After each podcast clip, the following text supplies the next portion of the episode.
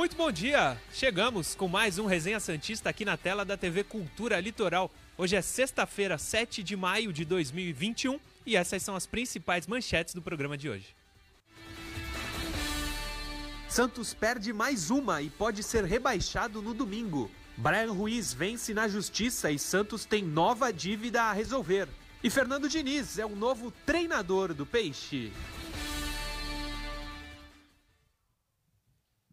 Temos um novo treinador. A gente vinha falando durante essa semana, especialmente ontem, que a chance maior era do Diniz. Chegou, vamos ver quando ele vai começar a comandar o time, se vai ser no domingo, se vai ser na Libertadores, se vai ser depois, enfim.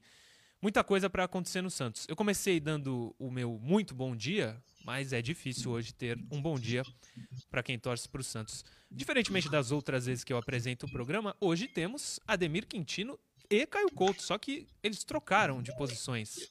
Ademir Quintino precisou ficar em casa e Caio Couto já está aqui ao meu lado. Dou bom dia para os dois, começando com você, prof.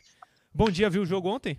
O Santos jogou melhor do que o que estava jogando, né? Bom dia, Murilo. Bom dia. Bom dia ao Ademir que já nos acompanha. Bom dia a você também que né, nos brinda com a sua presença.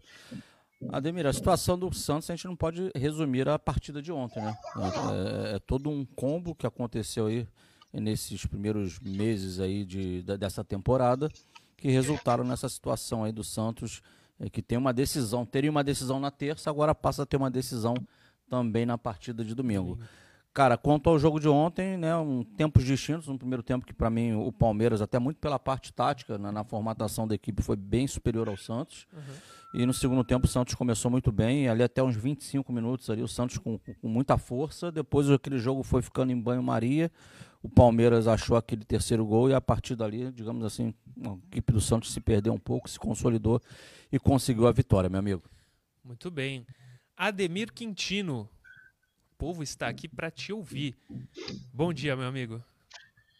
Bom dia, Murilo. Bom dia, Caio. Bom dia, telespectador e internauta da TV Cultura Litoral. Eu acho que o Santos fez a melhor apresentação dele no Campeonato Paulista ontem. Não é à toa que o time deu 22 finalizações.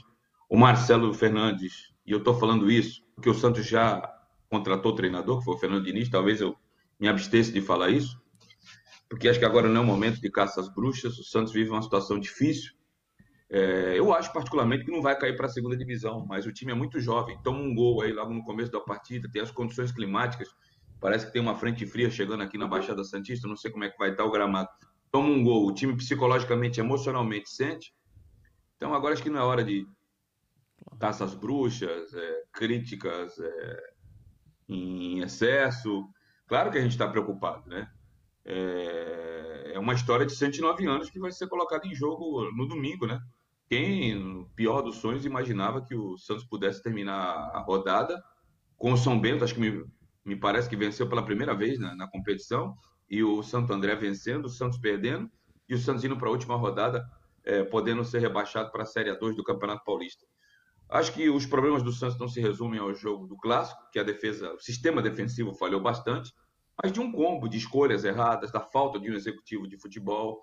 E você vê, por ironia do destino, o Santos poupou no Paulista para jogar com fôlego na Libertadores e agora vai ter que priorizar o Paulista na última rodada para não passar um vexame histórico em detrimento da Libertadores, onde joga na terça-feira que vem. É, o Santos finalizou 22 vezes contra 9 do Palmeiras. Só que das três vezes que o Palmeiras finalizou certas ao gol, todas entraram. Concordo com o Caio. O primeiro tempo do Palmeiras foi mais interessante na parte tática. No segundo tempo, o Marcelo Fernandes, conhecedor do elenco, que era o, o X daí que eu estava falando, recuou o Jean Mota e encontrou o melhor posicionamento dele ali na cabeça da área. Ele não tem o mesmo poder de marcação, é verdade, mas começou a fazer a bola longa chegar nos extremos do Santos. O Santos é, chegou à igualdade, teve oportunidade para fazer o terceiro gol.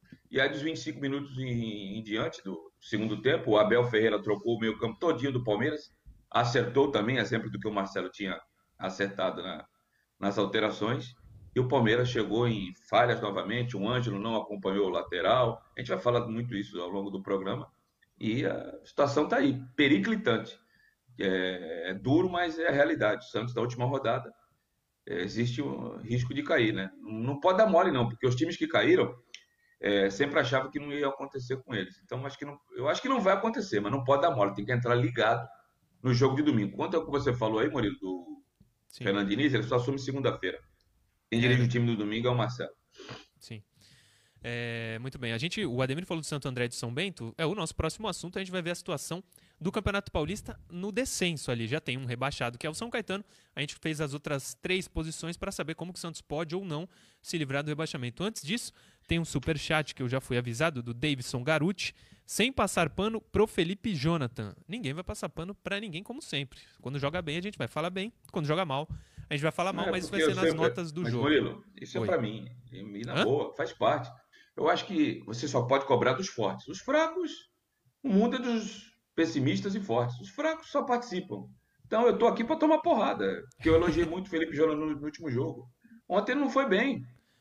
Eu não tenho, eu não tenho jogador de estimação, não tenho dirigente de estimação, eu tenho um clube de estimação, que é o Santos. Ele não foi bem, mas me fala qual foi a jogada que aparece o Felipe Jonathan falhando de forma bizonha. Infelizmente, parte da torcida do Santos, parte daquelas que frequentam as redes sociais, elas elegem três, quatro jogadores como culpados. Era assim com o Vitor Ferraz, é assim com o Jamota, é assim com o Luiz Felipe e é assim com o Felipe Jonathan. Quando o time perde, esses três podem até não ter participado de nenhuma jogada assim, ó, ele falhou, não falhou bizonhamente. Mas esses três sempre vão estar na, na esteira dos que falharam. Mas não tem problema não, eu estou aqui para apanhar mesmo, não tem problema não. Hum, é isso. Pode, quer bater? Pode bater. Aqui a gente segura. Eu Boa. me considero um cara forte e, e Ninguém bate ninguém fraco, só vai bater cara forte, normal. Tamo aí. No segundo bloco, nas notas do jogo, a gente detalha mais. Põe na tela, Johnny, então, a situação no Paulista, ali no descenso. A última. O que tem asterisco, tem asterisco ali. É. Quem será rebaixado se ficar nessa posição. Santo André tem 10 pontos, com 11 jogos, 2 vitórias, 4 empates, 5 derrotas. Campanha idêntica à do Santos. Só que vence o Santos no saldo de gols. O Ademir, inclusive, falou outro dia: o time mais goleador do mundo hoje tem um saldo de menos 9 gols. E o Santo André tem um saldo de menos né? 5.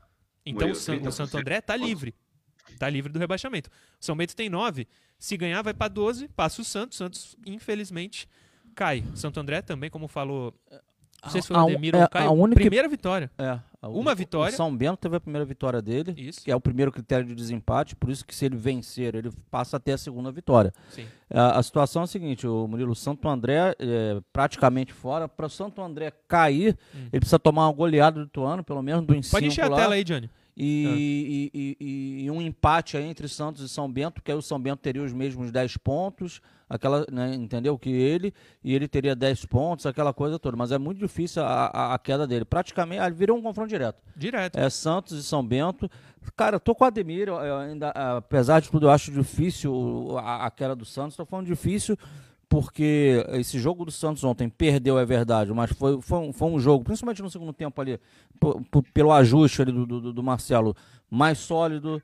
É, o, o, jogo da. Eu vou tirar o jogo do, da equipe boliviana, que era uma equipe muito fraca, mas que o Santos fez a, a parte, parte, dele. dele claro. Mas aí traz para o jogo do Bragantino. Apesar do Bragantino ter proposto o jogo, o Santos já estava mais organizado, principalmente defensivamente. Então, é, dá sinais que, poxa, que se o Santos priorizava a Libertadores, ele entendo que ele não fará para esse domingo. Acho que ele tem que colocar em campo o que ele tiver de melhor. O, o, que o CK permitiu, passou pela avaliação médica. Quem tiver bem, amigo, vai para o jogo. jogo. E aí, se mantiver pelo menos esse nível aí de, desses jogos, acho que o, Santos consegue a, a sua permanência. permanência. Não, sem dúvida, sem dúvida. Se manter o nível dos dois jogos dessa semana, vence o São Bento. Aí na, na tela, o Santo André está ali ainda, mas como tem o confronto Santos e São Bento, ele está livre do rebaixamento, é só porque é o próximo é, aí na tabela. O Ademir, Santos e São Bento, a gente, se a gente seguir ali uh, a tabela na hora de saldo de gols e porcentagem, o Santos menos 9 saldo de gols e 30% de aproveitamento. No Campeonato Paulista, em 11 jogos, duas vitórias, você já tinha visto uma campanha dessa do Santos, Ademir? Não, é a pior campanha do Santos na história do Campeonato Paulista. É, o time ganhou duas vezes, e se você é, ainda for fazer uma, uma, análise mais detalhada, a vitória contra a Inter de Limeira ocorreu em falha do goleiro Rafael, porque senão a Sim. situação seria ainda muito pior. O Santos só ganhou mesmo do Ituano. Né? Foram empates bobos contra a Ferroviária, Santo André, derrotas para Ponte, derrota para o Novo Horizontino perdeu os três clássicos, só jogou bem um ontem, né? É a, pior, é a pior campanha, independente do resultado, pode ganhar 10 a 0 no, no, no final de semana, é a pior campanha do Santos na história do Campeonato Paulista. Escolhas ruins, por isso que eu faço questão de sempre falar. É, que precisamos de pessoas é, capacitadas na área de futebol, na área de futebol. Um executivo de futebol para ontem, cara. Contratar o treinador, legal. Hum, se não era a escolha que eu gostaria, mas é a escolha que a direção fez. Então nós temos que apoiar. Agora precisa contratar alguém da executivo. Está é, provado que precisa de um executivo de futebol. Porque o planejamento, no mínimo, não foi bem feito. Sim, diga, cara. É, até corroborando aí com o que o Ademir está falando, e aí a vontade para falar sobre isso, que em alguns momentos eu, eu bato nessa tecla. É, como o futebol, eu não estou falando do Santos, o futebol brasileiro como um todo, e aí lógico que reflete no Santos. Ele tem o vício histórico de fazer as coisas erradas, parece que a gente tem uma dificuldade de fazer as coisas certas. É, onde eu quero chegar com isso? É, tá claro que o, o, o, abre aspas, o planejamento do Santos estava depositado na confiança de um, de um homem, que era o Ariel Holan. Uhum. Então, a partir do momento que você confia num homem, esse homem, por cargas d'água, né, não vou aqui levantar, ele, ele decide sair, aí o teu castelo desmorona, é castelo de areia. Então, é, o clube não pode depender do profissional. O clube, e aí eu não estou falando para essa diretoria, estou falando como um todo, o Santos como um todo, qualquer outra equipe brasileira. O clube tem que ter o seu modus operandi. O clube tem que ter o, o, o seu planejamento. O clube tem que ter as suas formas de fazer as coisas, seja no departamento de futebol, departamento de comunicação, de marketing. Ele tem, tem que existir um direcionamento de dentro para fora e não de fora para dentro. Quem chega direciona. Lembra aqui que o presidente, ah, um contrato enquanto eu estiver aqui, o Ariel é o técnico, é, é um planejamento, ele vai, ele, ele vai formar de cima para baixo, vai passar informações para membros da comissão técnica, vai formar profissionais aqui. E aí? Deu uma dor de barriga, jogo, castelo de areia, acabou tudo. Sim. Então recomeça, aí ficou procurando um técnico, achou agora que, poxa, a gente torce muito que dê certo, a gente quer o sucesso do Santos, mas eu estou generalizando como um todo. Planejar qualquer área do clube, ou, ou, ou mundo corporativo que seja, não é de fora para dentro, não, é, não depende do funcionário que vai chegar. O clube tem que ter o seu caminho. Sim, o clube tem que dar a estrutura para o treinador que escolher. O Santos não deu a estrutura para o Olan trabalhar. Isso é uma verdade. Outra verdade, dentro de campo, o Olan não agregou nada para o Santos. Absolutamente nada. A gente tem que ser sincero, eu principalmente falo que não deixaria o Marcelo assumir o time nesse momento, mas que o time rendeu muito mais nas mãos dele do que do Olan, isso é óbvio. É, foi a melhor semana de jogos do Santos. O jogo de terça e o jogo de ontem, na minha visão, foram, junto com o do São Lourenço, uma parte, os melhores jogos do Santos nesse ano. E não foi com o Ariel. Eu acho que a diretoria não deu a estrutura que o Ariel precisava, isso eu digo em termos de jogadores, lógico, mas que dentro de campo ele não, não se ajudou, isso é, na minha visão, é muito claro. Sem, sem me alugar, também passando a, a bola para o Ademir, para ele também opinar. É, tá vindo o, o, o, Fernando Diniz, a, a, torcida nossa, claro, não pode ser diferente, é que ele dê certo logo quanto antes para claro, ontem. Claro. Mas, gente, assim como é o Marcelo, assim como é o Ariel, assim como é qualquer outro, é técnico, não é mágico. Precisa ah, contratar peça acertou o técnico, agora o próximo passo é o executivo, então que contrate quanto acerte esse executivo para que venham as peças. É, não vamos aqui enganar o torcedor, falar que chegou hoje o Diniz e, e amanhã o Santos vai estar jogando o fino da bola e está disputando o título. Não. Mentira, cara. Não dá. Né? Mentira, né? não é magia, não. É trabalho, é treinamento. Agora a velha história, né?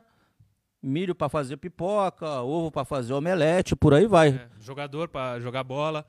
É, Ademir, antes de te passar, vamos ver as estatísticas da partida, que aí você já fala em vamos. cima também. Tem uma importante que você, inclusive, já trouxe pra gente, que é o número de finalizações. O Santos foi bem nesse quesito. Pode pôr na tela aí, Johnny, por favor, as estatísticas da partida de ontem, que, como a gente já falou, uma das melhores do Santos nesse ano de 2021. Pode pôr aí, Johnny. Tá. Enquanto isso, então, tem um super chat aqui, Rodrigo Pereira. Sou palmeirense, vem do jogo do Santos ontem. Se mantiver o mesmo nível, não cairá. O Palmeirense está zoando tal, mas inclusive eu vi boa parte da transmissão da energia, o Ademir. O cara que fez o 3 a 2 estava sendo esculhambado pelo comentarista palmeirense, né? Nos, o Estevam, você lembra? Lucas Esteves, lembra? É, o Lucas pelo, Esteves. Pelo Bento. É. Na hora que ele falou mal, o cara fez o gol e, e Foi o primeiro toque dele na bola, né? É, é. Tá aí, Johnny? Tá bom, tá bom. É, Ademir, do que eu disse que terça e quinta foram as duas melhores apresentações do Santos, talvez junto com o São Lourenço. É, você acha que é por aí, não? Eu acrescentaria sábado, o segundo tempo contra o Bragantino. Segundo tempo contra o Bragantino, o time jogou muito bem. Contra o The Strong, um adversário de qualidade técnica duvidosa, para não falar outra coisa, o time foi bem novamente. E ontem, é, eu só achei a marcação frouxa. Tá? Tem até um momento na, na televisão, né? Eu estava trabalhando na transmissão da energia, mas a, a gente deixando o áudio bem baixo, né? É, aparece o Marcelo Fernandes gritando assim: Eu só não lembro qual era o jogador. Fulano, marcação tá mole. E tava frouxa. Tirando a marcação frouxa é, e os erros na bola aérea, o Santos fez um dos clássicos, sem dúvida nenhuma, foi o melhor. É, o Palmeiras finalizou nove vezes e três a meta do João Paulo. O João Paulo não fez nenhuma defesa quando a bola foi ao gol. O Palmeiras marcou as três vezes. O Santos finalizou 22 vezes. No tempo do Olan, o Marcelo Fernandes pode ter sido duro na entrevista coletiva, mas no, no tempo do Olan o time não chutava.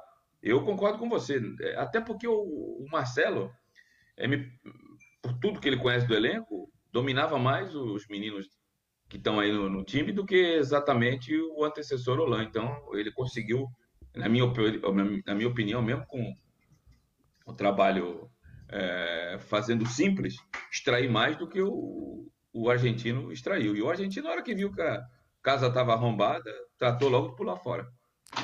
É, vamos então para as estatísticas, Johnny? Pode colocar para a gente não deixar passar em branco as estatísticas da partida. Ontem o Santos realmente foi melhor. E bem lembrado pela Demir, esse jogo contra o Bragantino, inclusive, o Santos muito prejudicado pela arbitragem. Pelo menos no pênalti, né? Não dá pra Sim. gente cravar que não houve impedimento, mas o pênalti foi bem duvidoso. Posse de bola, 43 pro Santos, 57 pro Palmeiras.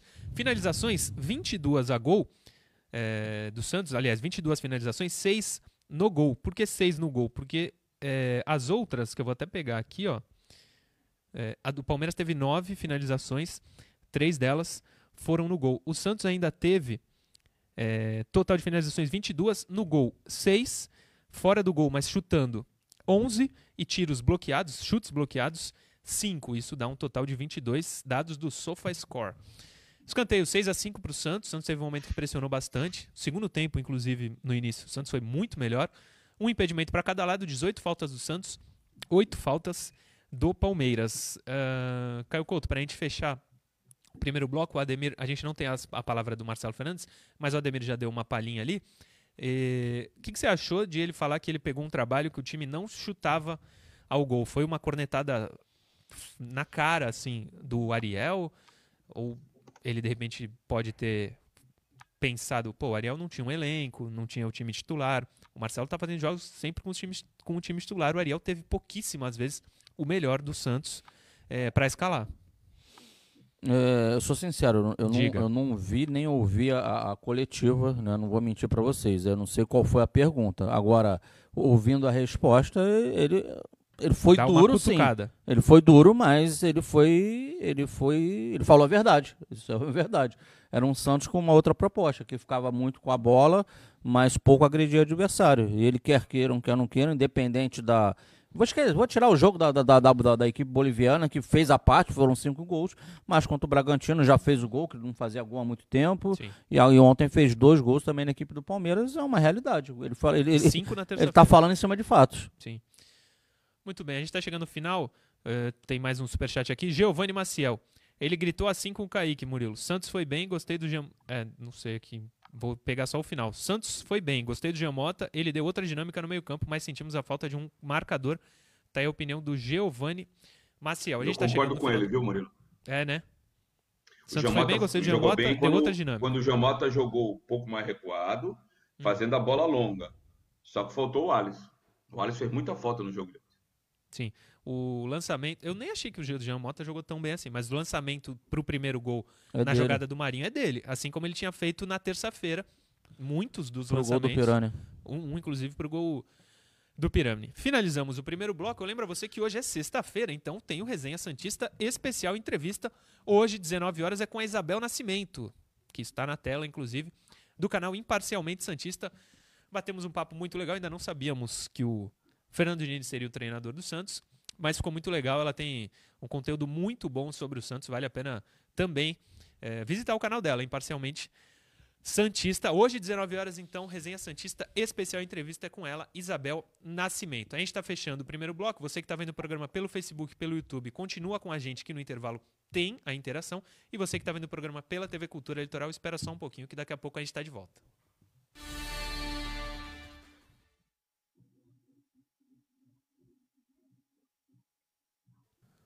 Voltou? Então voltou. Ademir, muitas perguntas aqui. Só preciso, só preciso achá-las. É, o Arthur Fontes não faz pergunta, só manda, pede para mandar um abraço para Santos FC Aracaju, o ADM Arturo. Tá mandado.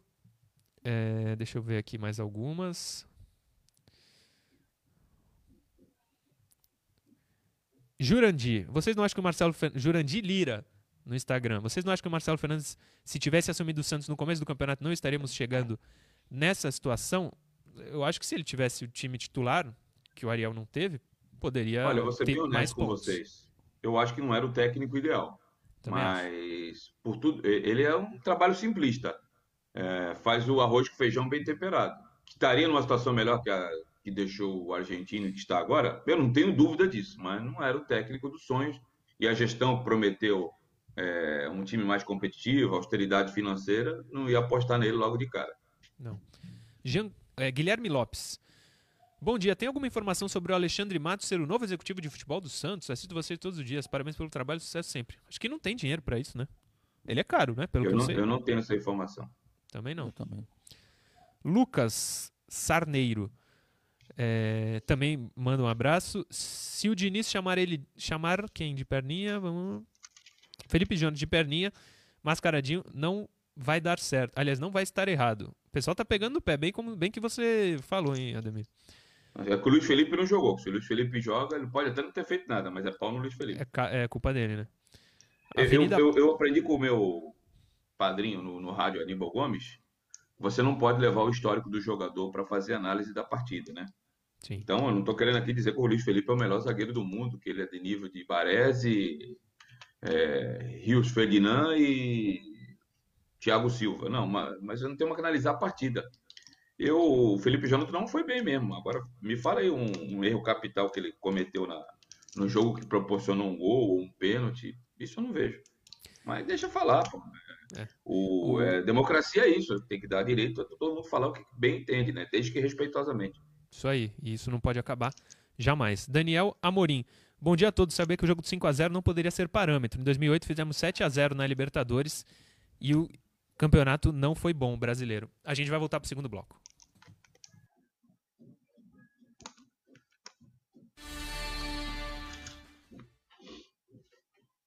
Já voltamos. Segundo bloco do Resenha Santista de hoje, sexta-feira, sextou, 7 de maio de 2021, já está no ar.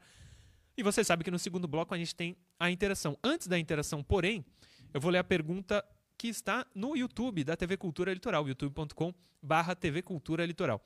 Você acredita na permanência do Santos no Campeonato Paulista? Opção 1, sim. Opção 2, não. Vá lá, youtube.com barra TV Cultura Litoral, deixa a sua opinião pra gente saber como tá, qual o termômetro do torcedor Santista, se acha que vai dar para ficar na primeira divisão ou não. Aproveita quando chegar lá, já se inscreve no canal que está aí na tela, youtube.com barra TV Cultura Litoral, assina o sininho de notificação, deixa o like, comenta aí o que você quiser, como o Ademir falou na hora da, do intervalo, democracia tá aí, pode dar a opinião que você quiser. E aproveita também, abre uma outra aba e vai no youtube.com Ademir Quintino oficial. Se inscreve lá, tem vídeo todo dia com as informações preciosas que o Ademir Quintino sempre tem em primeira mão, certo? Põe a primeira, Johnny, interação de hoje. Tem um negócio branco aqui, Caio, na minha, na minha, no meu rosto, que eu achei que era uma sujeira. Na verdade, é uma barba branca. A idade está chegando. Inclusive, vai aumentar domingo a minha. Põe na tela aí, Johnny, por favor. Qual a vantagem de ter uma comissão fixa? Esperar o treinador cair para assumir e pôr em prática suas ideias? É o Marcos Souza, Marquinhos8, o Instagram dele. Todas essas pelo Instagram que apareceu ali, arroba Murilo Tauro. Pode mandar lá que eu coloco na interação. Essa eu vou mandar para você, né, prof? Não, mas nesse caso específico do Santos, a comissão fixa ela, ela não tem responsabilidade nenhuma pro, pelo momento que se encontra o, o time. O Olan acabou de, de, entregar o boné, são três jogos, e é um jogo em cima de outro. Né? E, e, ter comissão fixa é, é importantíssimo para qualquer clube para justamente nesses momentos de transição já ter uma já, já terem profissionais na casa que sabem conhecem cada jogador, sabe como está a situação do elenco. Eu estou falando parte física, não só a parte técnica. É, fundamental que se tenha uma comissão fixa assim na, na, na, equipe do Santos e tem que ser dessa forma. E repito, não é culpa, a gente não pode jogar agora nas costas do Marcelo Fernandes, do preparador físico que esteja lá permanente, é, essa situação de, de domingo ter uma decisão para permanecer na primeira divisão. Sim. Ademir é favorável à manutenção de uma comissão fixa no clube ou não? Tem dois lados aí que precisam ser analisados. Sim. O primeiro lado, você tem uma comissão técnica fixa, dá condições de quando sai o, o técnico principal de você ter gente que conheça o elenco e desempenhar a função, como aconteceu com o Marcelo Fernandes. Agora, também não é menos verdade, eu conheço poucos auxiliares que não desejam o cargo do treinador, e aí às vezes acontece já aconteceu aqui no Santos e em outros clubes, do, do, do auxiliar tentar puxar o tapete. Do, não foi o caso do Marcelo Colan, mas do auxiliar tentar puxar o tapete do, do técnico principal. Por isso que cada vez mais a gente vê aí um, um nepotismo com os treinadores de futebol. O cara, o Cuca usa o irmão, o Tite usava o filho, o Dorival usa o filho, porque esses não vão trair, pelo fato de ter grau sanguíneo, parentesco, não vão trair o, o, o, o, treinador, porque o, o, que a gente mais vê aí, eu já escutei do Vanderlei Luxemburgo dizer que diversos dos seus auxiliares tentaram o trair, puxar o tapete dele. Então, tem, como tudo na vida, tem o ônus e o bônus. Agora, respondendo objetivamente a tua pergunta, eu sou favorável de uma comissão técnica fixa. Acho que se o Santos tivesse uma comissão técnica fixa em 2019, muito do que o São Paulo tinha de conhecimento seria extraído por esse membro da comissão técnica fixa. Já que não teve, quando ele foi embora, mudou toda a característica do sistema de jogo do time. Mudou tudo, diga, cara. É, esse lado da, da moeda que o Ademir abordou, ele está correto, mas lembrando que isso aí já é o problema do ser humano. Aí trata-se ah, de, de mau caratismo. É, né? Concordo, concordo, concordo, Caio. Você tem absoluta razão. Põe mais uma aí, Johnny, a segunda. Hoje são três interações. Clube empresa o mais rápido possível. Abrir um processo desses porque do jeito que vai, não vejo futuro. Tiago Orlando. Tiago Orlando defende o clube empresa. O Botafogo é um clube empresa. E a gente sabe que o Botafogo não vive bem das pernas. Eu acho que mais do que ser clube empresa, tem que ser administrado como se fosse uma empresa. O Rueda tem muito sucesso no lado profissional, nas empresas dele, porque administrou bem. Tomara, torço muito para que ele administre tão bem a a, o Santos quanto administrou, administrou as empresas que ele cuida. E vejo, inclusive, muita gente pegando agora no pé do Rueda. Ele tem os seus erros. Para mim, não tem escrito o Madison e ele puxou para ele o erro. Isso é um negócio inacreditável, porque o Santos, já que não pode contratar, o que tem, tem que colocar à disposição. Esse foi um erro gigantesco. Mas vamos ver o que, que vai acontecer domingo. Clube Empresa, Ademir Quintino, é a favor? Você acha que resolveria o não, problema? Não, não sou a favor, não. Não sou a favor, não, porque como tudo na vida, vou repetir, desculpa a redundância a repetição, existe o ônus e o bônus. O Figueirense é clube empresa, está quebrado, está para decretar tá falência. Agora, você decretar, você adotar esse sistema de clube empresa num clube que não tem cobrança, como o Bragantino, que não tem uma torcida tão é, é, é, numerosa assim, é muito mais fácil.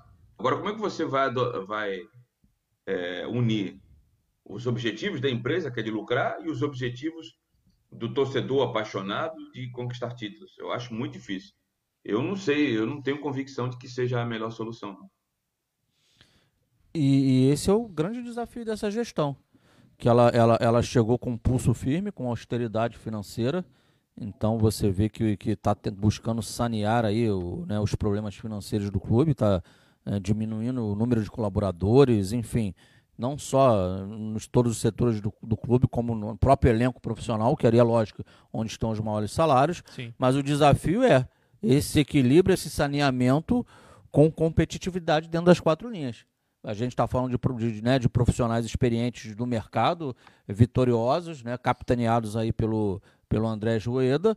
Porém, é como colocou o Ademir, além da, da questão financeira, existe a paixão do torcedor, que é quem manda no clube, cara. A mola propulsora, um clube é gigante porque tem as pessoas que, que, que o adoram, que o do, idolatram. Né? É, é, a entidade está acima de tudo. Claro.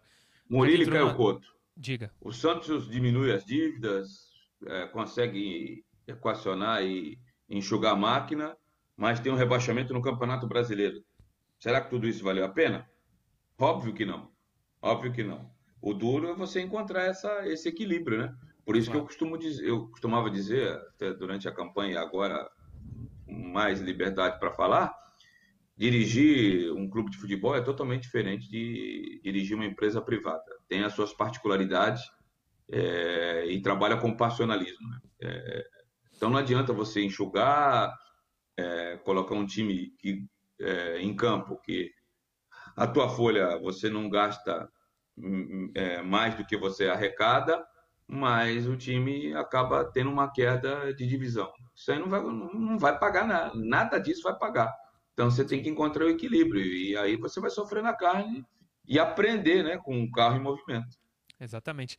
Por isso que esse rebaixamento, antes de passar para a próxima interação, se acontecer, óbvio que é péssimo para o Santos, né? Por motivos que todo mundo sabe. O Santos nunca caiu, mas vai deixar uma mancha na gestão do Rueda que nesse momento é injusta. Ele tem pouco tempo e está tentando fazer o que dá. Ou você que é torcedor prefere Odílio, Modesto, Pérez, rolo. Mas eu acho, Murilo, hum, desculpa, é não é crítica diga. não.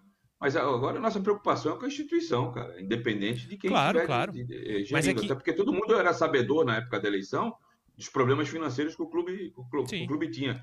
É, eu acho que nós aqui do Santos, e eu também me coloco junto desse bolo aí, a crítica vai para mim também, porque a gente fica muito direcionando ah, o Santos do Modesto, o Santos do Pérez, o Santos do Rueda, o Santos. É o Santos, cara. É o Santos. Agora, não... se cair, não é, vai ficar a marca para a gestão, mas é o clube que vai ficar marcado. Então, claro. Então, acho que não dá para a gente ficar segmentando o tempo todo o Santos do Modesto, o Santos do Odílio, o Santos do, do, do Rueda. Não, a gente tem, tem que falar do clube. É, foi eleito democraticamente, com mais de 48% do, dos votos. E é o Santos, cara. É o, a, gente, a, gente, fragmenta muito, mas se, se for mal e cair, é, é, é a instituição que é fica Santos, marcada. Sim. Essas pessoas, por melhor ou pior que sejam, elas têm prazo de validade, elas passam e a instituição fica. E nós, a gente, a gente fica muito ah, injusto ou justo. É, isso aí é meio. É, como é que eu posso dizer? É, é, meio clichê, né? Meio clichê. Né? Não, é, agora a preocupação não é se está sendo justo ou não. A preocupação é manter o time na primeira divisão do Campeonato Paulista. A preocupação é fazer um time forte, porque não adianta, pode trazer o Guardiola, com o material humano que tem, o time vai penar no Campeonato Brasileiro. Fazer um time forte para o time seguir com a sua história de nunca ter caído. É o único grande claro. da capital, do, do, de São Paulo que ainda não caiu. Eu acho que agora preocupar se estão sendo justos com a gestão A, B, C ou D, eu acho que não é o nosso, o nosso interesse também. Não, lógico, eu não quero nem defender o Rueda, eu quero defender o Santos. Só estou dizendo que, como eu acho que o Rueda é bom que ele fique no Santos nesses três anos, de repente uma queda pode enfraquecer muito ele ele não conseguir realizar o trabalho que ele poderia. Só por isso, não estou falando que é ruim para o Rueda cair. Uma, problema do Rueda. Eu quero que o Santos não caia. Como eu, quero, como eu acho que ele é bom pro Santos, eu gostaria que ele não tivesse nenhum problema a mais do que ele já tem. E a queda seria um problema extra, gigantesco, é, insolucionável. Prof. Ô Murilo, mas a, a, competitividade dentro do campo é tão importante, primeiro pela paixão do, do torcedor, lógico, mas também é muito importante, Murilo, é, para o projeto de sanear a vida financeira do clube. Porque para você tem dois caminhos para sanear a dívida. É um, abaixar a tua, abaixar a tua folha salarial mensal, né? Se eu gastava 10x, eu tentar trazer isso para 5x. Só que o outro lado da moeda é arrecadar mais. Arrecadar mais vem desde do, dos patrocínios, da, né, da, do, do, da, das vendas dos materiais licenciados do clube, essas coisas todas, mas como também participar das melhores competições. Né? Se você vai passando de fase numa Copa do Brasil, por exemplo, você está ganhando dinheiro. Você passa de fase na Libertadores, você está ganhando dinheiro. Você está na primeira divisão no Campeonato Brasileiro, você tem uma verba que é maior do que se você estiver na segunda do Brasileiro. Claro. E por aí vai, cara. Então, é nesse esse equilíbrio, urge, é, é, é para ontem. O Santos precisa encontrar esse equilíbrio. E aí a gente vai para co-irmãos aí brasileiros. É, recentemente eu estava vendo na mídia, rapidamente, a nova gestão do Vasco foi colocar os números do Vasco, da dívida toda, da dívida de curto prazo, e o que, que eles estão colocando, o que está piorando ainda mais a situação? Que eles vão ter que colocar a casa em ordem com o time na segunda divisão do brasileiro. Ou seja, a receita é abaixou é mais. A, a receita do Vasco é muito menor do que seria se ele estivesse na Série A1 do brasileiro. Sim, sim. É, não, é e, e um detalhe, hein? Diga. Nós temos que agradecer também a divindade, porque nós vamos ter um confronto direto na última rodada, viu? Verdade. O duro se dependesse de Corinthians ou Palmeiras. Por exemplo, o Palmeiras precisa ganhar o jogo dele e o Corinthians não perder para o Novo Horizontino na, na Arena de Itaquera para o Palmeiras avançar no Campeonato Paulista. Posso estar enganado, porque o Corinthians é, recentemente, inclusive, parou o Internacional e impediu o time gaúcho de conquistar um título que não conhece o sabor há anos e deu de brinde para o Flamengo, que perdeu no Morumbi para o São Paulo o Campeonato Brasileiro. Mas que há uma desconfiança para que, que o Corinthians vai perder o jogo para o Novo Horizontino para não facilitar o rival Palmeiras, eu não tenho dúvida que há. Então, o, o Santos, pelo menos, ainda tem essa situação de poder depender única e exclusivamente das suas forças para sair da, da situação de, de queda, né? Que eu tenho absoluta convicção que isso não vai ocorrer, se Deus quiser.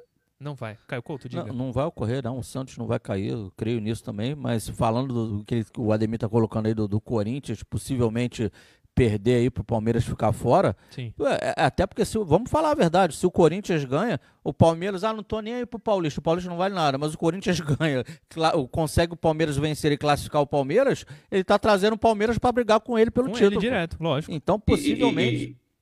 E, e, e, isso aconteceu recentemente. Ano passado. Em 2018, o Palmeiras é, pegou o Boca, não era Palmeiras, Boca, Júnior Barranquilla e um outro time que eu não lembro. O Palmeiras era só empatar com o Júnior Barranquilla, que classificaria os colombianos e tiraria o Boca. Sabe o que aconteceu? O Palmeiras ganhou acho que de 3 a 1 se não me falha a memória. O Boca avançou e na semifinal pegou o Palmeiras. E tirou o Palmeiras da decisão e foi fazer a final com o River Plate. E pra, trazendo para o nosso retrospecto, o nosso, eu digo, do Santos, o Santos, em 2014, deixou de rebaixar o Palmeiras, porque não, não entregou o jogo para o Vitória. E no ano seguinte perdeu a, a Copa do Brasil para o Palmeiras, apesar de ter ganho o Paulista e depois foi vice-campeão brasileiro diante do Palmeiras, perdeu a Libertadores é, para o Palmeiras e poderia a história ter sido totalmente diferente. O time foi digno, foi ético, mas desportivamente, para os interesses do clube, é, não foram bons, não foi boa essa situação, né? Com certeza. Ano passado mesmo, Ademir, o Corinthians estava numa situação parecida com a do Santos, de rebaixamento, conseguiu chegar à final, com alguns resultados improváveis. Classificou na última rodada, né? Sim, e foi finalista. Quase vence. No final teve um pênalti, né? Com o Gil. Isso, fez um, o Gustavo Gomes fez um pênalti e foi para a é. decisão da marca da Cal aí, e o Palmeiras se sagrou campeão com o gol do Patrick de Paulo. Sim. A última interação de hoje, Johnny, pode pôr na tela, por favor.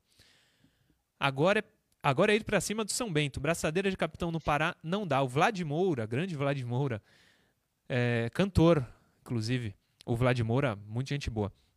Concordo com ele, mas isso já vai entrar nas notas do jogo. Quer comentar alguma coisa? Hum, tem que ir pra cima. Tem que ir pra cima. Vamos embora, Santos. Podemos ir para as notas do jogo, Ademir? À vontade. Boa. Então vamos. Johnny, por favor, pode começar. Para as notas do jogo.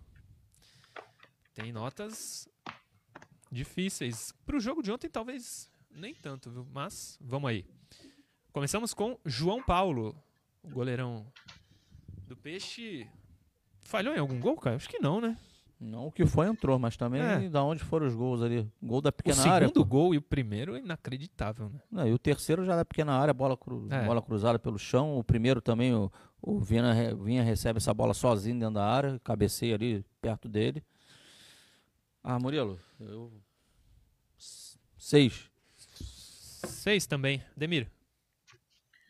O segundo gol, pelo ângulo que a TV, eu não estava atrás do gol, como normalmente, antes, sem tempo de pandemia, a gente tem condições de analisar. Eu vou dar nota 5, porque o que foi entrou, não teve nenhuma falha assim grotesca, participação de erro, mas não teve nenhuma defesa maravilhosa. E o segundo gol fiquei na dúvida se era uma bola defensável ou não. Vou dar nota 5. É. Uh, próximo, Johnny. É, Pará, mal mais uma vez. Não, não acho que seja jogador para o Santos. Caio, fala aí a nota. A, a camisa dele. Camisa dele? Boa nota para ele. Demir. Vou dar 4,5. Achei que ele deu muito espaço na marcação e não apoiou o ataque. 4,5. O primeiro gol é inacreditável o que ele faz. Ele olhou, a gente estava vendo o jogo da TV e ele estava vendo o jogo dentro do campo. Só pode ser. Não tem motivo para ele não ter tentado fazer alguma coisa. Inacreditável parar. E é capitão do Santos, hein? Tomara que o Diniz mude isso. O, o, Murilo, mas não vou passar o pano para ele, não, de hipótese alguma, que eu não tô aqui para passar pano para ninguém. Isso aí. Mas no lance do gol também, o que, que acontece? O Luan Pérez tá dando bote lá fora, lá no. É isso aí. Lá no menino, lá no, no Scarpa. E junto com ele lá, próximo dos dois, está o Felipe Jonathan, próximo dos dois, por trás. Sim. E aí o Kaique tá marcando um atacante ali no primeiro pau. E aí o Pará tava. Aí o Pará tinha dois com o Pará. O que ele tava lá no o atacante que vinha por trás e o Vina que tava sozinho dentro da área. Tem o erro também. O que, que tinha acontecido? Tá sobrando jogador aí, porque o, o, o, zagueiro do Santos não tinha que estar tá lá, ele tinha que estar tá dentro da área, e o Felipe Jonathan que tinha que estar tá diminuindo lá. E aí tem esse processo todo, e o Pará também não acaba que ele fica, vou, não vou, fico no meu, vou naquele. Tem essa parcela dele sim, mas também tem esse erro de posicionamento do zagueiro. Sim. O, inclusive, Ademir, a gente vai. O próximo é o Kaique. Johnny, isso. Passa aí pro Luan, Johnny, por favor, a gente volta pro Kaique já. Só para pegar o gancho do que o Caio falou e passar pro Ademir. O Luan já teve momentos melhores, né, Ademir? Não fez um bom jogo ontem, nesse é. gol aí foi envolvido de forma até fácil pelo Gustavo Scarpa e ele tem um problema gritante no, no jogo aéreo, né? Eu vou dar 4,5. Eu dou 4,5 também pro Luan. Tô com vocês, mesma nota. Volta pro Kaique então, Johnny, por favor. Kaique, indo bem ou mal, cara, ele, como a gente vê ali, é de 2004. Ele acabou de fazer 17 anos esse ano. Não foi dos melhores jogos dele? Não foi, mas e agora? Não tem outro para colocar. É difícil dar avaliar um cara que é do sub-17, ainda teria o sub-20 e o sub-23 para chegar no profissional. Eu passo um pano total pro Kaique Fernandes. Eu dou, sei lá, 5,5, Demir. Ontem foi, não foi um Não. bom jogo dele, é Não. extremamente promissor. Também tem dificuldades na bola aérea, mas o Santos tinha um jogador aí, né? Ah, os problemas políticos acabaram atrapalhando. Quero Sabino, que era um jogador que eu não sei se é um jogador para Santos, mas já tinha uma rodagem, né? Poderia revezar com o próprio Kaique. Mas os problemas políticos, aumenta salário, diminui salário, deram nisso aí e o jogador foi para o esporte. Eu vou dar, o Kaique quanto foi mal? Quatro.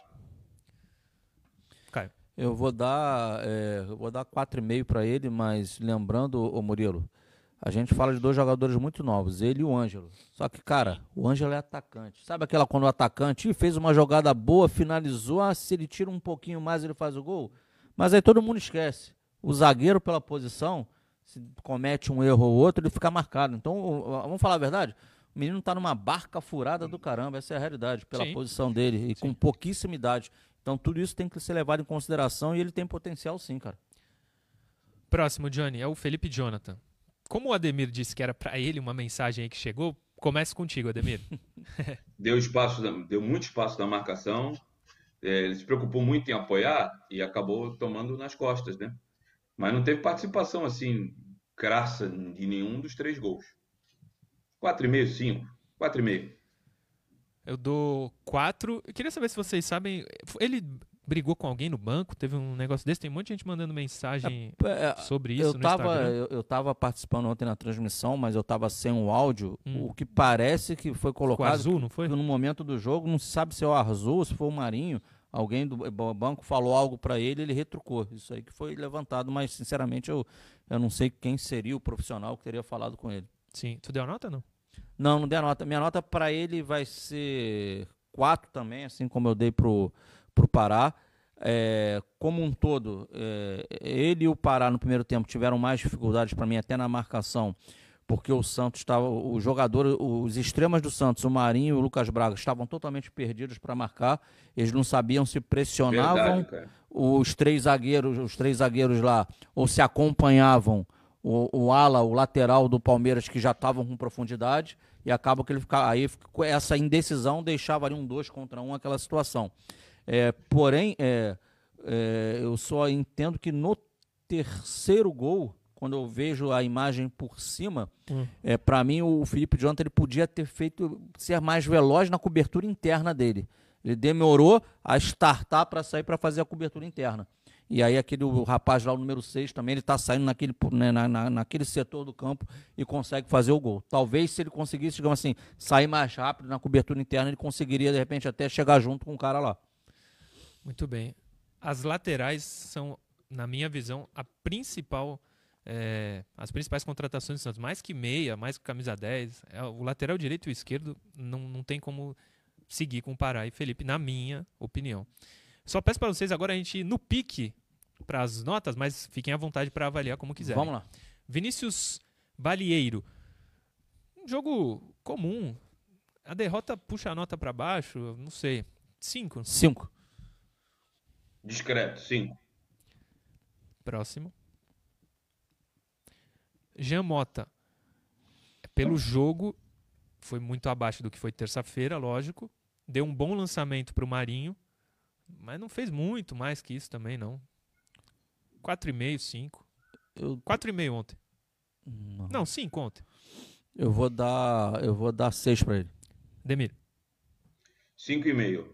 Dos primeiros 25 minutos do segundo tempo, é, o Santos melhorou na partida com o posicionamento dele. Ali o Marcelo Fernandes acertou e provou ser mais conhecedor do elenco do que os antecessores, principalmente os dois argentinos, o Olan e o.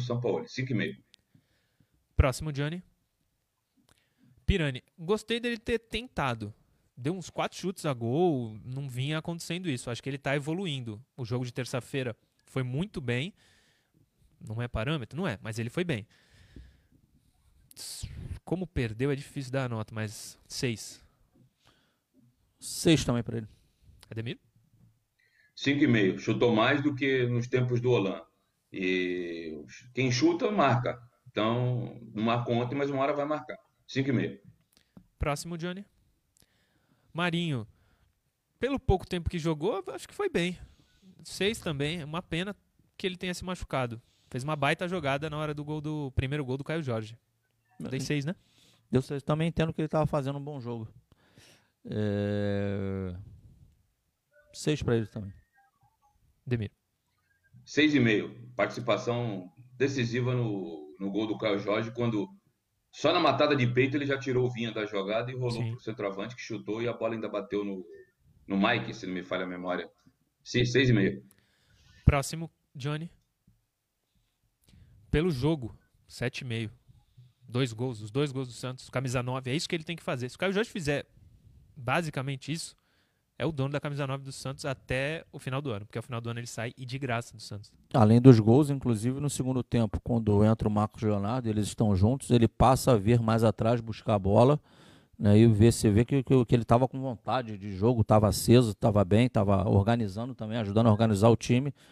Eu vou dar 7,5 para ele também. Boa nota, 7,5. Ademir? Ah, jogador que sabe, centroavante que sabe sair fora da área e trabalhar a bola, fazer tabelas. É isso que a gente espera do Caio Jorge. E finalizar bem, que ele não tem grande presença de área, mas ontem foi feliz na hora do, do primeiro gol. é, sofreu o pênalti que ele mesmo converteu, bateu muito bem. Sete. Próximo, Johnny. Lucas Braga ontem, 5 e meio. Caio. O, é, o, o jogo para o, o jogo para ele precisa oferecer espaço. Quando não oferece espaço, ele passa a ser discreto. Nota 5 para ele. Demir. Gostei do primeiro tempo dele. É, quem criou as melhores jogadas. Quando o Palmeiras, que fez o primeiro tempo melhor que o do Santos, apertou, as escapadas do Santos eram mais pela esquerda com o Lucas Braga do que efetivamente com o Marinho. Depois caiu no segundo tempo, vou dar 5,5. Próximo, Johnny. Agora os reservas, quem entrou no jogo. Marcos Leonardo.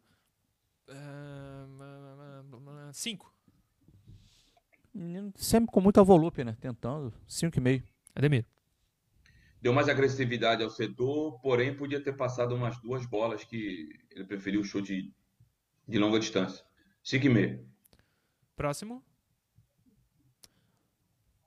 Cinco também. Lucas Lourenço. Ah, Caio. Cara, vou deixar sem nota. Pra mim foi, foi pouco tempo Pouco e tempo. pouco agregou. Eu não, não vi nada de diferente. E nada contra ele. né? Claro, claro. Eu também não tenho nada contra quem eu critico aqui. É falar do jogo, Ademir. Lucas Lourenço e Renier jogaram pouco tempo, sem nota. Próximo. Kevin Maltz jogou mais tempo.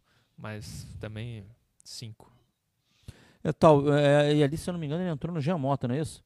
Foi a substituição do Marcelo, ele Kevin? entrou no lugar lembro, do Jean Mota. Talvez pelo Jean que fazia um bom jogo ali no momento. Não sei se foi pelo cartão amarelo, se foi por cansaço, não, não sei. Teve essa substituição do Marcelo ou colocar alguém com potencial de marcação maior, uma vez que ele foi trocando os jogadores de frente. Mas o Kelvin, para mim, foi o Kevin para mim foi discreto, nota 5. Ademir? Vou dar 5,5. Ele, recom- ele melhorou o sistema de marcação do setor, mas o Santos parou de abastecer o, o, o ataque. Ele entrou no lugar do Jamota. Eu não tiraria o Jamota se não foi por cansaço ou outro fator. Eu manteria o Jamota, mas eh, eh, o Marcelo quis dar uma proteção melhor para a defesa. 5,5. Próximo, Johnny. Ângelo. Jogou muito tempo, não jogou tão bem quanto a gente espera. Teve um lance que ele foi fominha, acho que não foi bem, mas ele é 2004, 21 de dezembro, quase 2005. Se é pra passar pano pra alguém, é pra ele e pro Kaique, mas dou um 5 pra ele. Não foi bem ontem. Eu vou dar 5,5 pro Ângelo e são coisas que, que, ele, que ele é novo, Murilo. Por exemplo, ele teve dois lances que eu, que eu me recordo agora no jogo, bem rápido. Um que ele consegue driblar o inferior para dentro Sim. e ele finaliza para a defesa do goleiro. E outro em cima desse mesmo zagueiro que ele começa a arrastar essa bola em velocidade em direção à área. E o zagueiro no corpo lá na frente consegue, digamos assim, é, é bloquear uma, a tentativa dele. Então é jogador novo. É, é, é entender que ele é mais rápido que o zagueiro, que é muito mais leve. Nesse momento, não era um momento de condução com bola perto ao corpo. Essa bola já podia dar um tapa mais longo. Proteger a bola, você usa o teu corpo para proteger a bola. É a bola, o seu corpo e o adversário. Que aí se o cara encosta em você dentro da área já é até um pênalti. Então são coisas que estão tá num processo ainda de, de aprendizagem dele. É um Sim. menino que está no profissional. Ademir. É, tentou algumas jogadas individuais, é, algumas até foi bem sucedida, mas eu achei que faltou acompanhamento do lateral no lance do terceiro gol do Palmeiras. O Pará entra um pouco mais para a área, é, o Palmeiras estava com três zagueiros, o Ala subiu, era o Vinha, se não me falha a memória, e faltou acompanhamento do, do, do extremo aí, do ponto. Eu vou dar nota 5 para ele. Boa. Tem mais? Tem o Renier, né? Jogou pouco. Ademir já falou sem nota. Sem nota para mim também. Sem nota. Tem mais alguém, Johnny? Acabou. Terminamos. Marcelo. Fernandes. Marcelo Fernandes, diga. Achei que ele mandou bem quando ele recuou o Jean Mota e o Santos dominou o meio de campo durante um dos um quarto do jogo, que foram os primeiros 25 minutos da etapa complementar, mas eu achei que faltou um pouquinho mais de pegada na marcação do Santos. O Santos estava fazendo muita sombra, né? O que, que é o sombra? Não é o cara que trabalha comigo na energia, não. Olhava, mas não chegava duro na marcação. Tanto que uma hora ele chega pro Kaique e fala: Kaique, a marcação tá muito mole. É isso aí. Eu achei que o time teve uma marcação frouxa ao longo dos 90 minutos. Agora, o Santos atacou dentro da sua proposta de jogo, sempre correndo atrás do marcador, que é muito ruim. Eu vou dar 5,5 para ele. Boa. O Jean Mota saiu também por causa do cartão, né? Ele tinha um cartão. Ele tinha um cartão amarelo, pode ter sido uma possibilidade. É, É, e não também- tem poder de marcação, qualquer faltinha É. é ser expulso. Finalizamos aqui o segundo bloco. A gente vai estourar um pouquinho o tempo do programa, porque precisamos falar muito do Santos. Só uma coisa para lembrar que o Wilson José dos Santos no Instagram me mandou. O atacante do São Bento sabe quem é, né, Ademir? Nilson. Aquele. Não, não. Eu vi dois jogos do São Bento. Pelo amor de Corinthians. Achei um time bem fraco, viu, cara? Tem um menino lá que marcou um golaço contra o Corinthians, o Gabriel, que o pai faleceu. Verdade, verdade. e fez, costurou o lateral direito. né? Ele era atacante, inclusive. Mas eu vou ser sincero, o Santos jogou uma partida das que vem jogando sob o comando do Marcelo as três últimas, não cai. Agora, futebol não é uma ciência exata, né? Eu acho que isso aí é a, a situação não é do- dos últimos jogos agora, é de um combo desde as opções, as tomadas de decisões do início do campeonato, né? O Santos largou o campeonato, não colocou nem time misto, colocou só time inteiramente reserva, né? Boa. Mas eu acho que eu acho que não, não vai. Eu, eu tenho esperança que no primeiro, no primeiro tempo mata o jogo e já tira três, quatro jogadores para já pensando no jogo contra o Boca na, na terça-feira. Sobre o Santos largar o campeonato, muito bem lembrado. Quero falar disso no terceiro bloco, porque esse acabou. Quem está no Face e no YouTube continua com a gente aqui no intervalo. Tem interação. Você que está vendo pela TV Cultura Litoral, espera só um pouquinho que daqui a pouco a gente está de volta.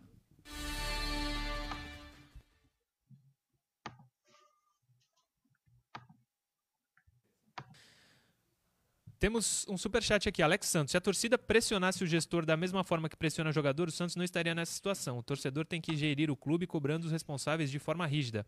É não é só jogador, não. A imprensa também. Co Oi? A imprensa também. Sim. Bem colocado. Eu não falei em política em momento algum. Aí tem gente falando que eu estou falando que eu estou politizando. Não falei em política em momento violência. algum. Se eu, se, eu, se eu quisesse politizar, era o momento agora de pisar na cabeça. Eu não fiz isso em momento algum. Nem agora, nem na minha live, nem no meu texto no blog. Então, os torcedores políticos são isso aí mesmo, mas tudo bem. É a democracia. É, se não for agora. Sou tá... inter... E depois sou eu que tenho interesse, né? Não são esses torcedores. Legal. É. E eu não estou generalizando, são poucos. São poucos. Se não for agora que o time está prestes a ser rebaixado, se tu não pisar agora, não, não vai e ter outra chance. Eu tô falando aqui que não é hora de caçar as bruxas. É. E como é que eu estou politizando? Ah, vai peidar na água para fazer bolinha. É, Rogério Aparecido da Silva está participando, Antônio Henrique Barbosa, Rosivaldo Souza, Felipe Augusto Andrade, Marcos Mariano dos Santos, Rafael Sabino, Júnior Fonseca, Joãozinho, Joãozinho, não é no Joãozinho, é Joãozinho. Juan, Lucas, Bruninho Henrique, Davi, Leonardo Sato. Vamos de perguntas. Diego Moraes. A derrota amarga deixa a gente cabisbaixo, mas o time evoluiu no segundo tempo e criou boas chances. O Diego Moraes é quem manda. Essa, grande abraço a vocês todos. Um outro abraço para você, Diego Moraes. Jogou como nunca, perdeu como sempre. Pois é, isso que não pode acontecer. Virou, virou freguês do Palmeiras. E freguês nos clássicos, perdeu os três clássicos. Infelizmente, freguesaço do Palmeiras. Ave Maria. Ganha uma Verdade. aí, pô. Eu já não lembro qual foi a última vitória do Santos contra o Palmeiras. Vocês lembram assim, rápido? E decisão lembro. de título, então? Ah, não, tá louco, não me lembro não disso. dá. Palmeiras é um time. A última vez que ganhou o título foi 2015. Santos, pelo amor de Deus, né? Dois, dois rebaixamentos, só não tem três por causa do Santos. Tá louco. Jefferson Cusolin. O time está dependendo do Jean Mota. Se ele joga bem, o Santos vai bem. Se joga mal, o Santos vai mal. É essa decadência. Se depender do Jean Mota, a gente já caiu até para a oitava divisão. Vamos voltar para o último bloco.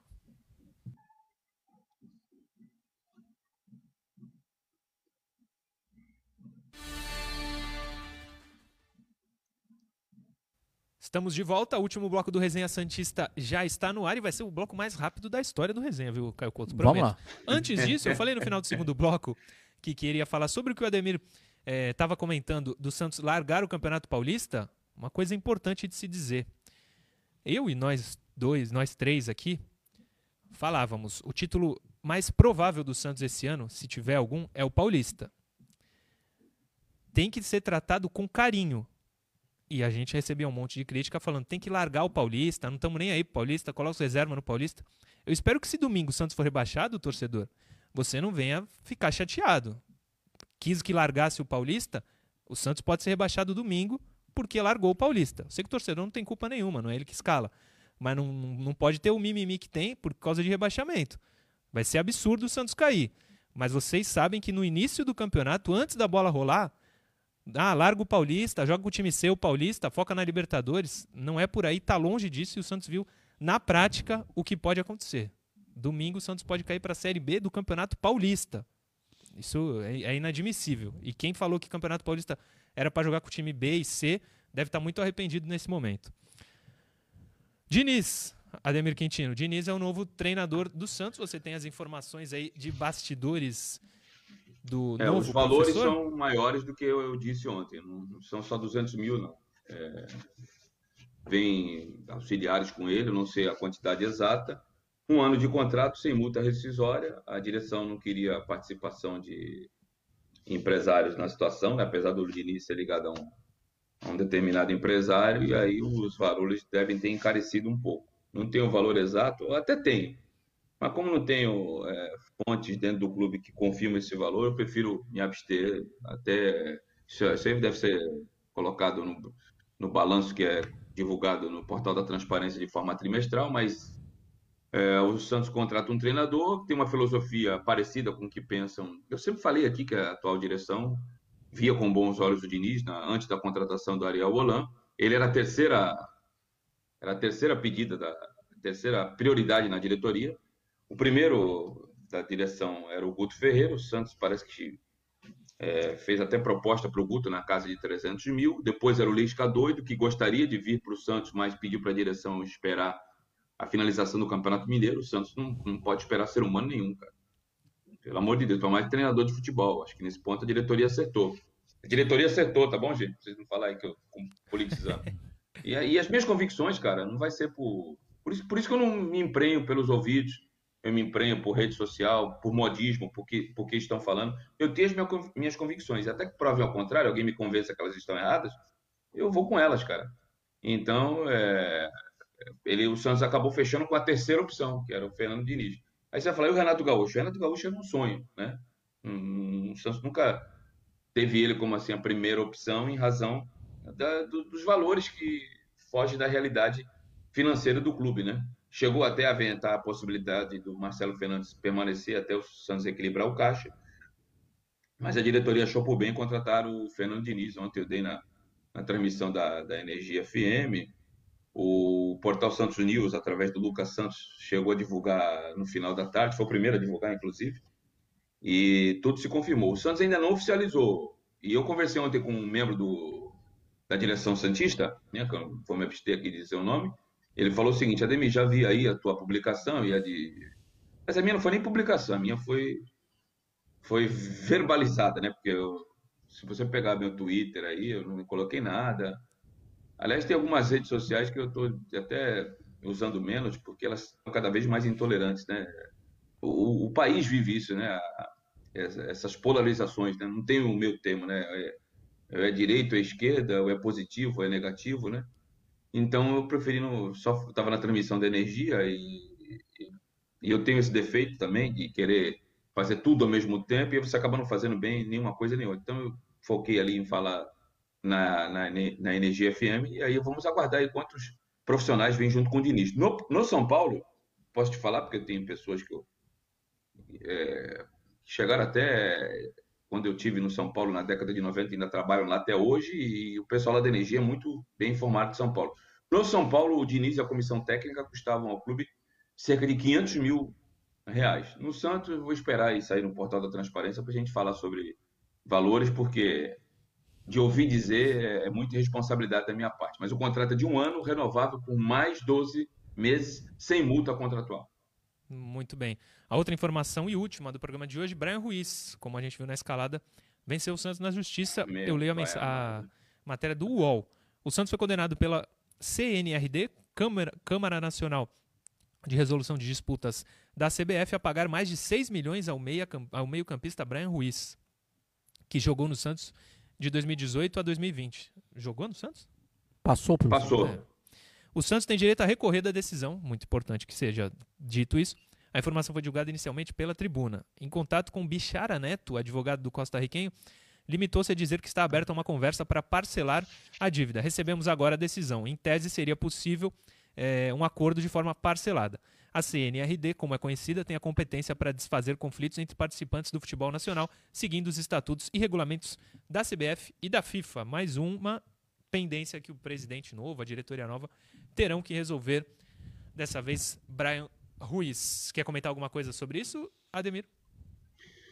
Não, só lamentar a escolha. Contrataram um jogador que foi bem em 2014 no Mundial no Brasil, em 2018. Passaram-se quatro anos. Quatro anos eu era mais bonito, mais jovem, mais magro. Mesma coisa serve para o jogador de futebol, né? E eu tinha scout da época que eu, eu cheguei a falar com pessoas que estavam comandando o futebol do Santos. Eu falei, ah, vocês vão fazer besteira. E entreguei esse scout com os números do Brian Ruiz, que era um jogador que já estava colocado de lado no esporte de Portugal. Infelizmente não me ouviram. Eu não estou aqui para dizer que eu sou o bonitão, o gostoso, que sei tudo sobre futebol, absolutamente. Mas tem algumas situações e elas estão mais claras do que uma água cristalina, cara. Então, estava é, na cara que era uma tragédia anunciada. E a, o jogador foi colocado, inclusive, para treinar separadamente. Ele alegou até danos morais aí na, no processo. Lamento, porque vai perder esse processo. Não sei se vão ser. É 6 milhões que você falou, foi isso? Sim. Não sei se vão, vai pagar os 6 milhões. Mas no mínimo, com mais da metade, vai morrer com esse dinheiro. Fora o que esse rapaz recebia, 500 mil mensais, para um jogador que não acrescentou absolutamente nada. Não tem uma assistência, não tem um gol. E, nada, né? É, não, ele, vai, ele vai ficar marcado negativamente na história do Santos e com o dinheiro da instituição, porque foi uma aposta mal feita. O Santos é aquele agente secreto que só tem uma bala, não pode errar. Essa bala aí a gente já sabia que era uma tragédia anunciada. Eu não sabia que, que seria tão grotesco como foi, mas era uma tragédia anunciada. Eu lamento. E, e a instituição é quem paga, né? Infelizmente. Infelizmente, diga, Caio. Complementando o Brian Ruiz, fora isso tudo, a comissão que teve ali na, na, casa de um milhão, né? De um milhão. Ah, sim. Um milhão de reais. Está no balanço do clube. Não sou eu que estou falando, tem documento isso aí. Se alguém que achar que, é, que não é verdadeiro, eu trago Só aqui na, no próximo programa e coloca aí. Um milhão de comissão. E recebeu à vista. Ó, oh, que beleza. Caio Couto, finalizamos o programa. Se você tiver alguma mensagem final, quiser falar o que você deseja, a hora é agora. Rapidamente, primeiramente, boa sorte ao Fernando Diniz. Né? A gente não pode pensar de outra forma. A gente espera que, que ele consiga aí, é, fazer esse Santos, mais do que jogar bem, fazer vencer. Né? O torcedor quer, quer uma equipe vencedora. Mas antes do Diniz, boa sorte ao, ao Santos, ao Marcelo, aos atletas, né? que tínhamos uma decisão na terça. Agora passamos a ter outra decisão no domingo. Temos duas. Né? Então são duas decisões e que nesse domingo, se, eu acredito que se continuar é, nessa crescente aí que foram esses últimos três jogos aí do Santos, é, a gente consegue aí ver, ver o Santos com uma boa vitória, dando tranquilidade aí ao torcedor, tirando essa nuvem da cabeça. E, e, focar aí para terça-feira para ver que também é outra decisão. Precisa vencer o Boca para poder ficar em igualdade de condições. Muito bem, Ademir. Obrigado. Mais uma sexta-feira, mais um Resenha Santista completo. Um abraço, meu amigo. Eu que agradeço, Murilo, a oportunidade de ter feito aqui. Eu cheguei muito tarde ontem da, da transmissão de energia. Eu fui escrever o blog hoje, tem alguns, algumas demandas e hoje vai ser duro aguentar um ano a corintianada e a Palme os palmeirenses do estádio 97, mas eu sou profissional a gente vai lá e eu, eu se eu falar que eu estou tranquilo para domingo, a federação ainda não soltou o horário do jogo do Santos, né, Murilo? Ainda não. Estou entrando aqui, acho que não soltou. Se eu falar que eu estou completamente tranquilo, eu sou um hipócrita, um mentiroso. Mas eu estou, assim, bastante esperançoso de que o Santos consiga liquidar a fatura, se Deus quiser, no primeiro tempo e já poupar jogadores diante do Boca. Não, não consigo imaginar o Santos fazendo uma partida como fez das últimas três, Bragantino e da Strongest, e Palmeiras e ainda assim ser derrotado pelo São Bento. Como o futebol não é uma ciência exata, vamos lá, eu vou estar domingo na transmissão de energia e torcendo para esse pesadelo acabar de uma vez por todas. Né? Ontem o, o, São Bento e Inter empatavam em 1 a 1 e saiu um gol da Inter de Limeira, eu estava acompanhando no aplicativo. E acabar com esse drama, né? E aí a, houve o desgol, né? Que não existe. Foi anulado o gol e logo em seguida o São Bento conseguiu o gol da sua primeira vitória na competição time de Sorocaba vai vir embalado, mas falta qualidade técnica. O Santos é muito superior e esse pesadelo pro Santista acaba no domingo. Que a direção contrate um executivo de futebol e ele, junto com o Diniz, o Marcelo e todo o restante das pessoas que trabalham no futebol do Santos, possam melhorar o planejamento, que no começo do ano não foi dos melhores. Mas, como tudo na vida, se você ainda tem a vida, né? Então não dá para tu arrumar quando tu não tem mais vida. Quando tem a vida, vamos redirecionar a rota aí claro. e arrumar as coisas para fazer um segundo semestre mais interessante. É isso que eu desejo do fundo do coração. É isso, é isso. Dá tempo ainda de corrigir e de arrumar a casa. Para terminar, mando um abraço para o Cristiano de Santo Amaro. Hoje é meu aniversário, 4.9. Um abraço para ele e também um outro aniversariante. Hoje é aniversário do meu filho Henrique, 16 anos, atleta do SESI de natação. É o Rafael Pascoal. Um abraço para eles. Feliz aniversário. Tenham muita saúde. O, o Brasil, o Santos não, o Brasil está precisando muito de saúde. Valeu, gente. Segunda-feira a gente está de volta às 10 da manhã. Hoje, 19 horas, Resenha Santista Especial Entrevista.